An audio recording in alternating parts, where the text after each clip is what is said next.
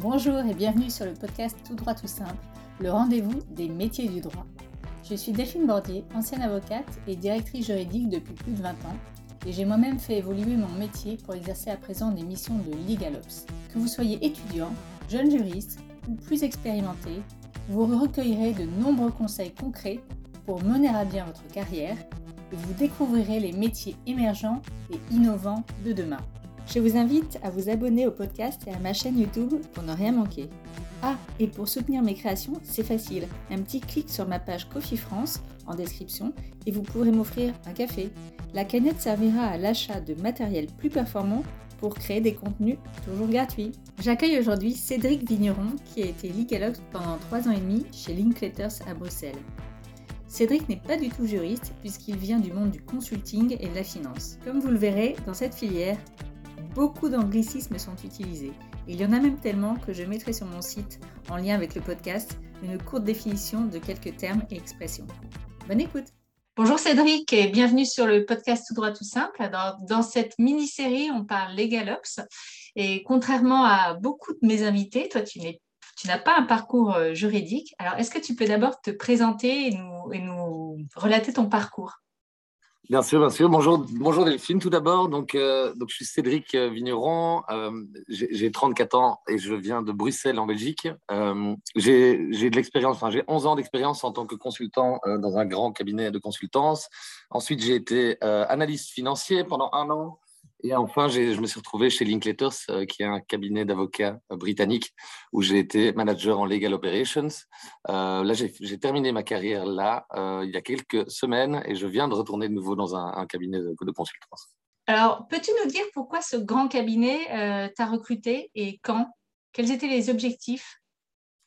Oui, oui, bien sûr. Donc, j'ai été recruté il y a trois ans et demi, c'était en mai 2018 et avec donc, comme j'ai dit avant, une expérience en consulting où je suis un profil pas spécialement légal, avec différents objectifs. Euh, l'objectif, d'une part, c'était de mettre en place une équipe qui couvrait euh, la gestion de projet sur les dossiers euh, qui étaient pris en charge par Linkletters, et de l'autre côté aussi la mise en place de la catalysation de l'innovation au sein de l'entreprise et aussi euh, pousser l'utilisation de la technologie sur les dossiers, mais également en interne, donc dans la population non avocate, euh, optimiser la manière dont l'organisation euh, se déroule, dont les processus se déroulent pour être plus efficace tout simplement.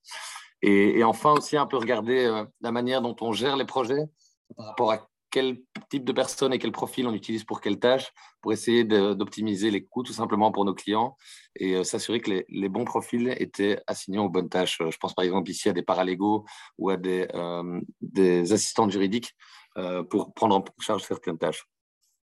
Et, et, ta mission a duré combien de temps? Parce que ça fait beaucoup de tâches là. ça a duré trois ans et demi, donc trois ans et demi. D'accord. Et à qui tu, à qui tu reportais et à quelle fréquence tu reportais euh, J'avais deux lignes de, lignes de reporting. Euh, d'abord, je reportais à Londres, au, Head of Legal Operations. On parle d'une équipe de plusieurs centaines de personnes au niveau global hein, quand même. Et puis au niveau euh, Belgique, je reportais au COO, donc au Chief Operating Officer. Mais alors au-delà de ça, j'avais évidemment aussi des sponsors du côté des avocats pour m'aider à, à, driver les différentes initiatives dans les practices on parle de gens, à la fois des, associés et des partenaires, mais aussi des gens plus juniors euh, pour s'assurer que la représentation était à tous les niveaux. D'accord. Alors toi, je l'ai dit au début, tu viens du monde du consulting et pas du monde juridique.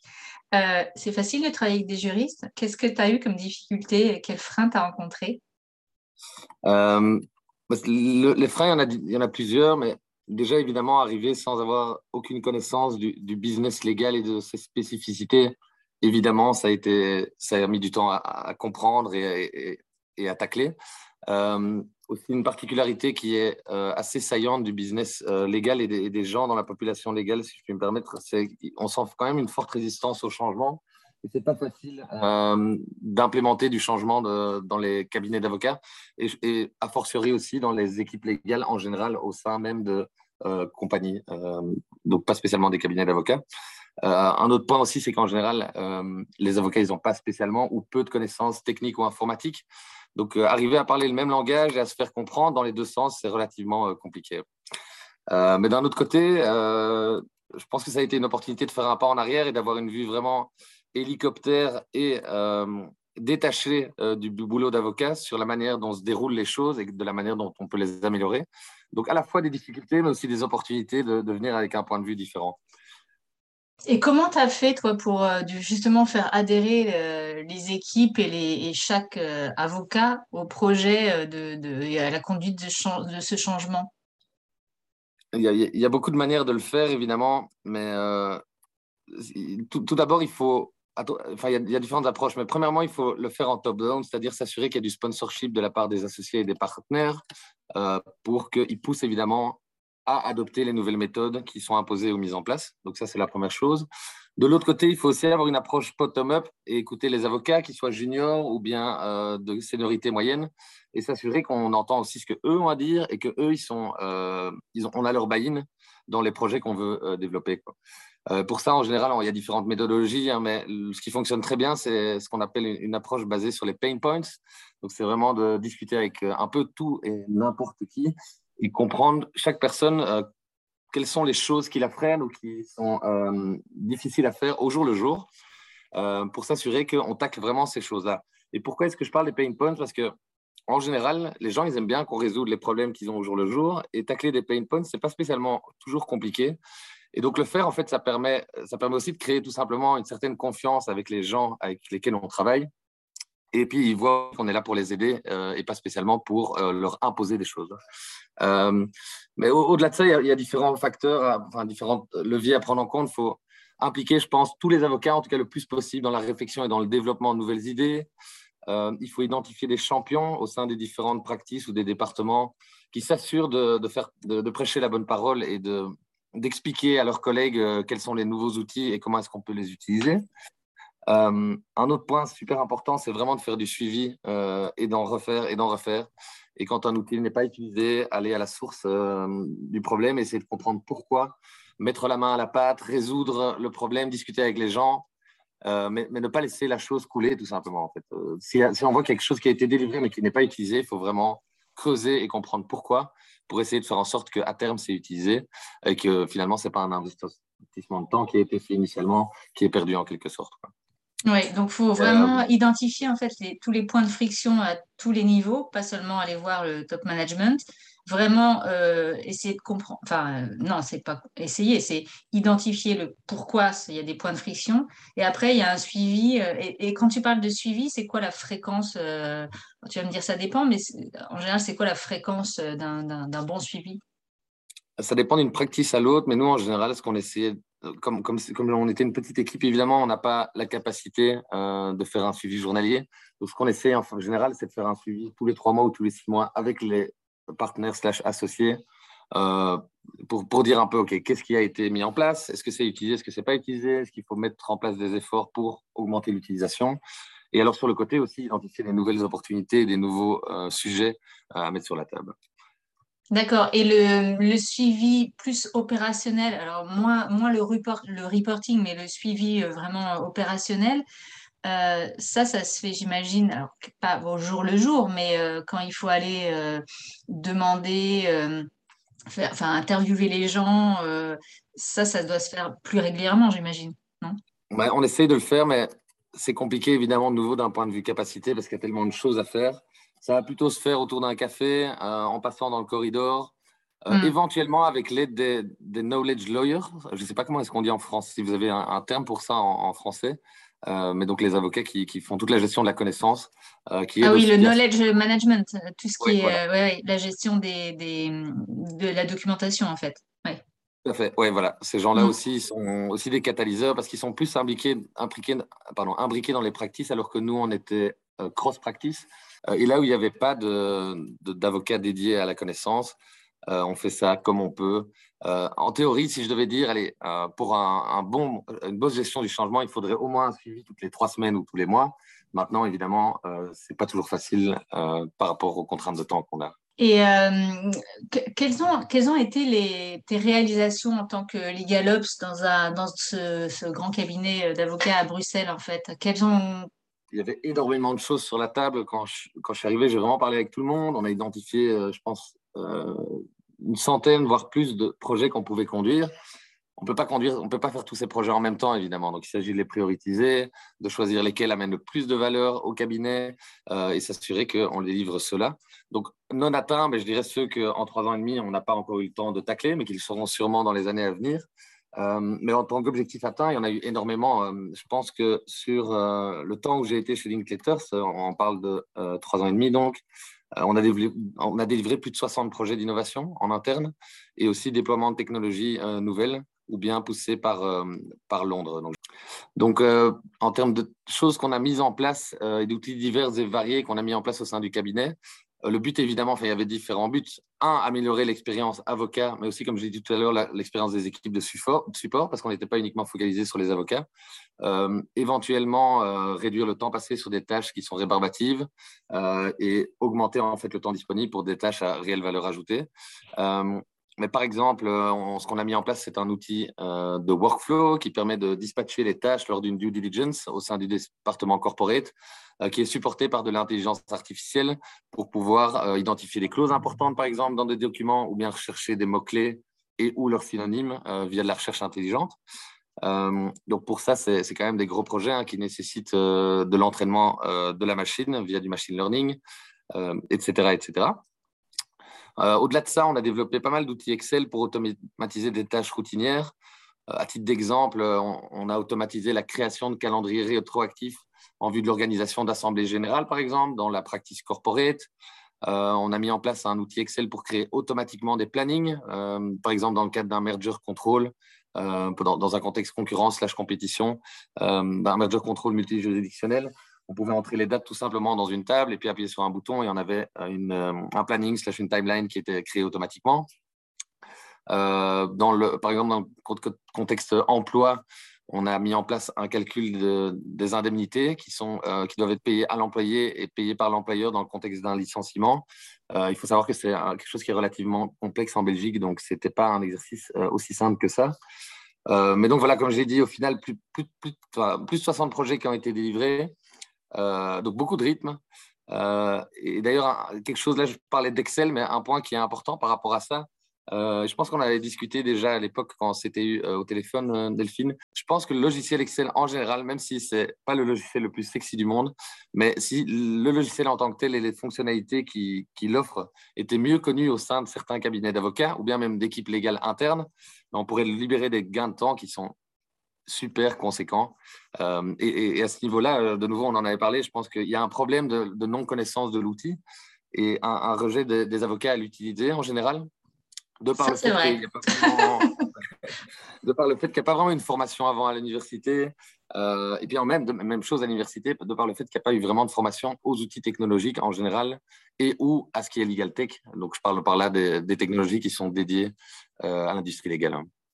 Oui, non, mais ça, ça, c'est vrai, oui, effectivement, il y a, il y a un manque de, de connaissance de l'outil Excel en particulier, je pense, parce que le, les, les juristes en général, enfin avocats ou, ou, en, ou en entreprise, utilisent énormément Word, PowerPoint maintenant, mais c'est vrai que l'outil Excel est assez peu exploité encore aujourd'hui. Ouais, mm. de, de, mon point de vue, PowerPoint pourrait être aussi encore un peu plus exploité. Mm. Mais bon, après, évidemment, c'est la, c'est la ligne fine entre passer euh, beaucoup de temps pour euh, faire un pour aller pour améliorer un PowerPoint, c'est plus vraiment de la vie légale. Est-ce que c'est vraiment des choses où on veut Ça va venir, ça va venir. Euh, et, un autre aussi des autres choses qu'on a fait qui sont qui, des choses qui amènent vraiment des gains de temps en général, c'est tout ce qui était automatisation de documents. Euh, qu'est-ce que j'entends par là? C'est des outils. en fait, on va se connecter à un questionnaire en ligne où on répond à certaines questions spécifiques. Euh, ça peut être des questions à choix multiples, des questions avec un, texte libre, etc., qui permettent à la fin, en fait, en un seul clic, de créer un template de document, par exemple un, NDA euh, dans un contexte corporate ou bien même un SPA, donc un Share Purchase Agreement, euh, et de créer déjà la base du template qui sera à 80% correct et qui nécessitera, nécessitera à ce moment-là les 20% restants de travail légal complexe pour l'adapter au contexte du client tout en se dédouanant des 80% de temps qui sont relativement euh, à faible valeur ajoutée. Oui, et puis on évite les risques d'erreur, de copier-coller, etc. C'est aussi ça qui est. Exactement, exactement. On ne repart pas de précédent où éventuellement une clause a été droppée, euh, et etc. On, essaie de prendre en compte l'ensemble des possibles.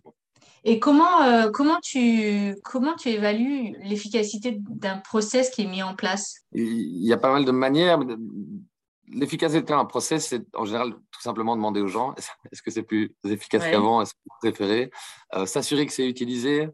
Euh, mais avant, évidemment, de déployer un processus ou un, ou un outil, il faut s'assurer de tester et de le retester parce qu'il il suffit d'une petite erreur pour tout simplement perdre la confiance et le lien avec les avocats. Donc, ça, c'est très important. Euh, s'assurer de prendre en compte la plupart des besoins de la majorité, euh, et en particulier de nouveau dans un, dans un contexte euh, d'avocat, c'est assez important parce que les avocats sont des gens qui sont très minutieux et précis, et ils veulent des outils qui couvrent 100% de leurs besoins, mais malheureusement, en réalité, la plupart des outils vont couvrir la règle, ce qu'on appelle la règle 80-20. Donc, on va réussir à couvrir 80% des besoins, mais il y a 20% des besoins restants qui sont trop complexes à mettre, en place, par exemple, ou qui n'amènent pas de valeur et où l'investissement de temps pour les mettre en place, euh, ça va être plus de temps en fait à, aller chercher, la, à implémenter ces 20% que le temps que ça va libérer. Donc ça, il faut arriver aussi à, faire comprendre euh, qu'en fait, on ne délivre pas des outils parfaits euh, et que, ouais, que qu'on a pris, on a, fait, on a pris le maximum en compte euh, pour les besoins euh, de la société. Euh, mais bon, en général, malgré tout, on va, on, va délivrer, on va délivrer des outils, par exemple, en itération, hein, on va délivrer une première version, et puis au fur et à mesure qu'on va recevoir du feedback ou des nouvelles fonctionnalités qu'on peut implémenter dedans, implémenter dedans, on va les analyser, voir ce qui fait du sens et ce qui n'en fait pas, et continuer à améliorer les outils pour amener ces nouvelles fonctionnalités. D'accord. Et donc ça, c'est en, en, en, aval, je dirais. Euh, en amont, évidemment, il y a toute une analyse à faire euh, qui est initiale. Hein. Combien de temps est-ce que cette activité-là prend, par exemple euh, Combien de fois est-ce qu'on la fait sur une semaine ou sur un mois Quel est le temps que ça va prendre pour la développer?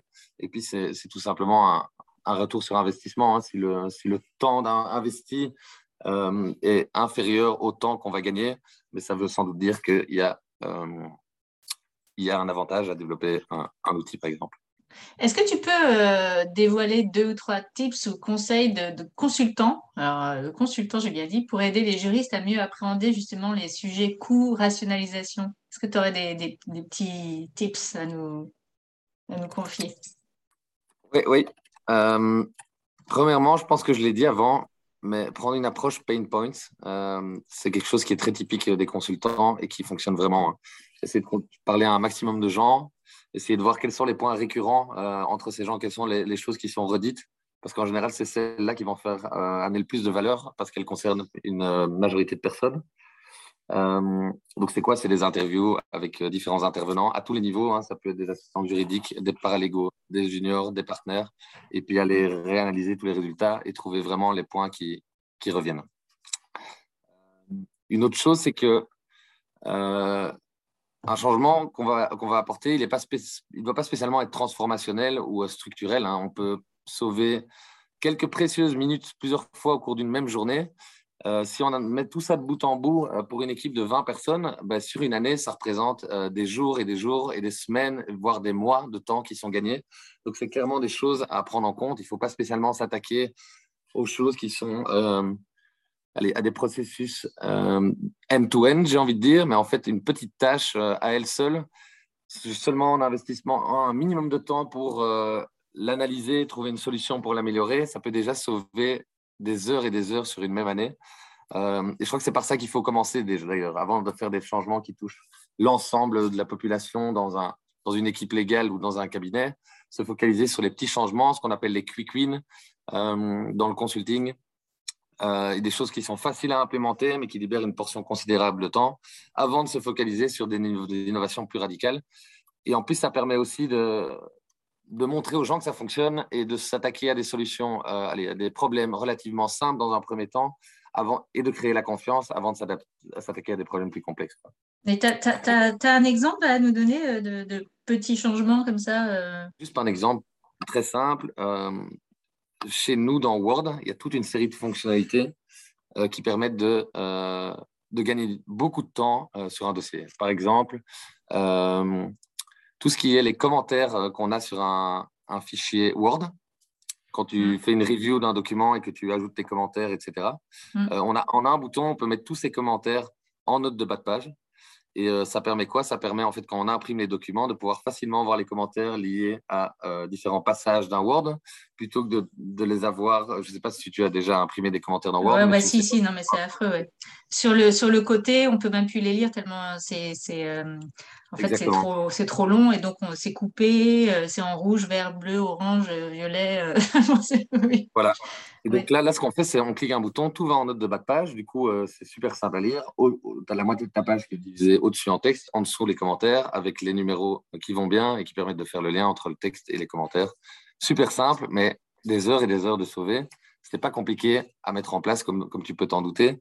Et, par exemple, dans Word, on a 36 000 autres euh, fonctionnalités qui permettent de vérifier les définitions, qu'elles sont toutes bien utilisées dans le document, euh, de faire des cross-checks de références, s'assurer quand une référence bouge, euh, l'ensemble des références à cette référence bouge aussi dans l'ensemble du document.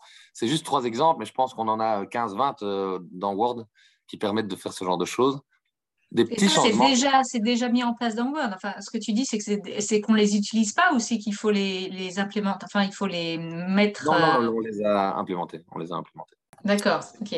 Oui, donc c'est pas quelque chose qui existe et qu'on n'utilise pas.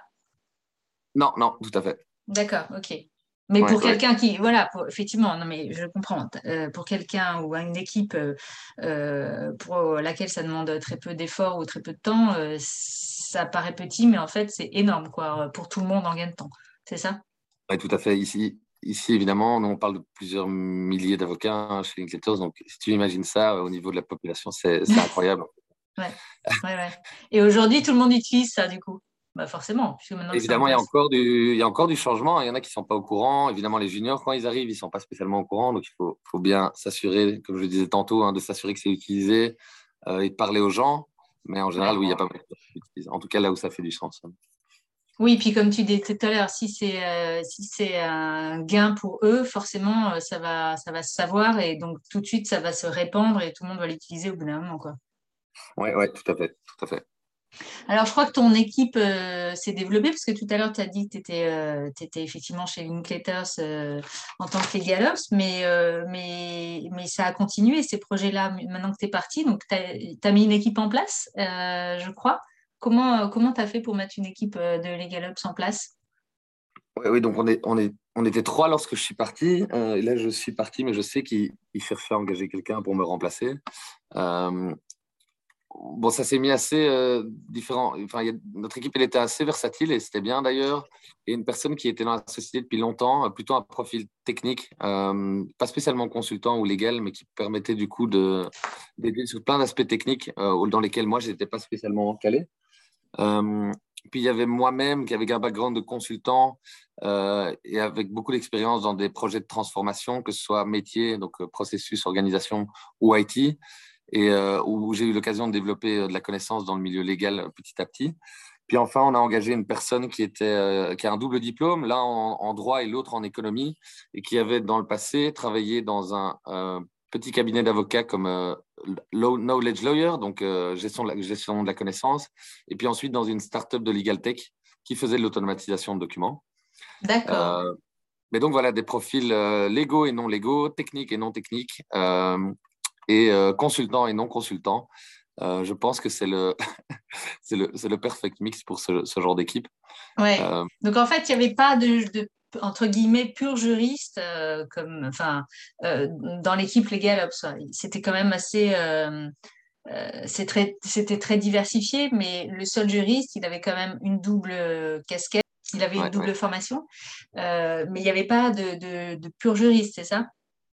Euh, tout à fait, tout à fait. Non, il n'y en avait pas. À voir, hein, je ne sais pas s'il y a beaucoup de, purs juristes euh, qui existent euh, sur le marché qui sont intéressés par ce genre, ce genre par les legal ops? En fait, en France, alors je ne sais pas en Belgique, mais il y a pas mal de, juristes assez seniors euh, qui n'ont pas forcément envie de continuer à être directeur juridique ou, euh, ou être autant dans l'opérationnel que ce qu'ils faisaient avant. Et donc, ils sont, comme ils sont intéressés par aussi le développement de toutes ces nouvelles technologies et d'améliorer bah, tout le fonctionnement d'une direction juridique s'intéressent de très près en fait à ces fonctions de, de C'est intéressant. En tout cas, moi, moi, je trouve ça intéressant. Et est-ce que, la, est que la fonction de LegalOps se décline en, différents niveaux d'expertise selon toi? Est-ce qu'il y a, euh, je sais pas, celui qui est plus dans l'administratif, celui qui est plus dans la stratégie, celui qui est plus dans l'optimisation? Ou est-ce que voilà, le LegalOps, il doit faire un peu tout et, euh, Ou est-ce qu'il y a des, niveaux d'expertise euh, attendus? Ça dépend un peu. Hein. Ici, moi, j'entends LegalOps comme la fonction qui va pousser la transformation euh, au sein du cabinet. Et donc, évidemment, il y a différentes tâches à faire au sein de l'équipe hein, qui vont de facto de la stratégie à l'administrative, à l'administrative, pardon, en passant par des phases d'analyse et de mise en place. Euh, et donc, il est important à ce niveau-là de répartir les activités en fonction des affinités, des compétences de chacun. Euh, évidemment, si on prend par exemple un, paralégal, en soi, à proprement parler, c'est quelqu'un qui fait partie de Legal Ops. Mais évidemment, on a besoin de paralégaux pour euh, construire, euh, pour, aller, pour délivrer certaines tâches sur des mateurs. Et donc là, évidemment, il faut une expertise spécifique. Je veux dire, par là, moi, je n'aurais pas, pas pu être paralégal parce que j'ai tout simplement pas les connaissances. Euh, donc, je dirais, pour, pour, pour la stratégie Legal Ops, c'est la transformation d'un département ou d'un cabinet. Il, faut il faut toutes sortes de profils. Enfin, il faut des, gens qui sont relativement multidisciplinaires. Maintenant, euh, si on parle de l'application de LegalOps, donc un paralégal, un project manager, etc., là, il faut des gens qui ont euh, une formation qui est liée à ça, évidemment, euh, si ça fait du sens. Hmm.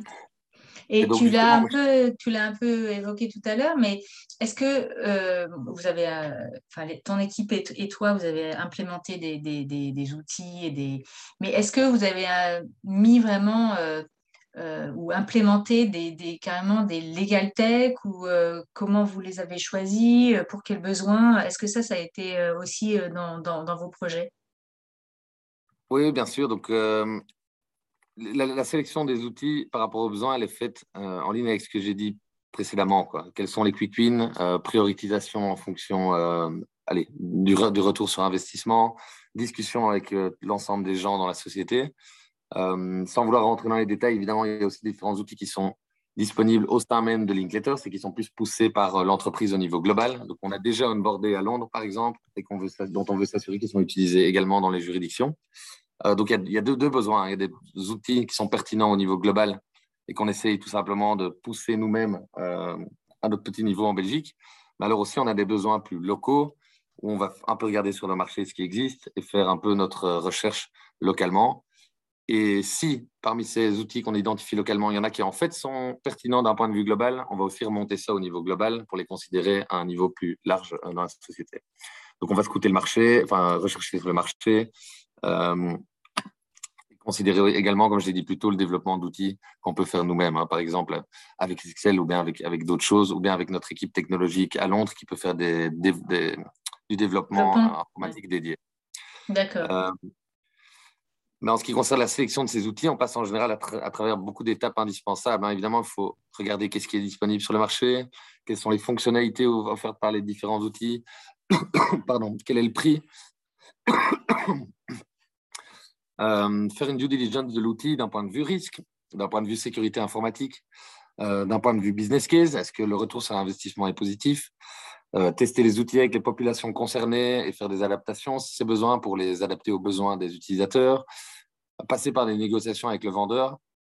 L'onboarding d'un nouvel outil, ça prend du temps. C'est, en tout cas, dans une, un gros cabinet ou dans une grosse équipe, ça prend du temps parce qu'il y a tout un processus de risque qu'on doit suivre, en particulier étant donné que euh, on parle ici du métier d'avocat et qu'on n'a pas vraiment le droit à l'erreur. Hein. Une fuite de données, ça peut coûter très très cher à une société.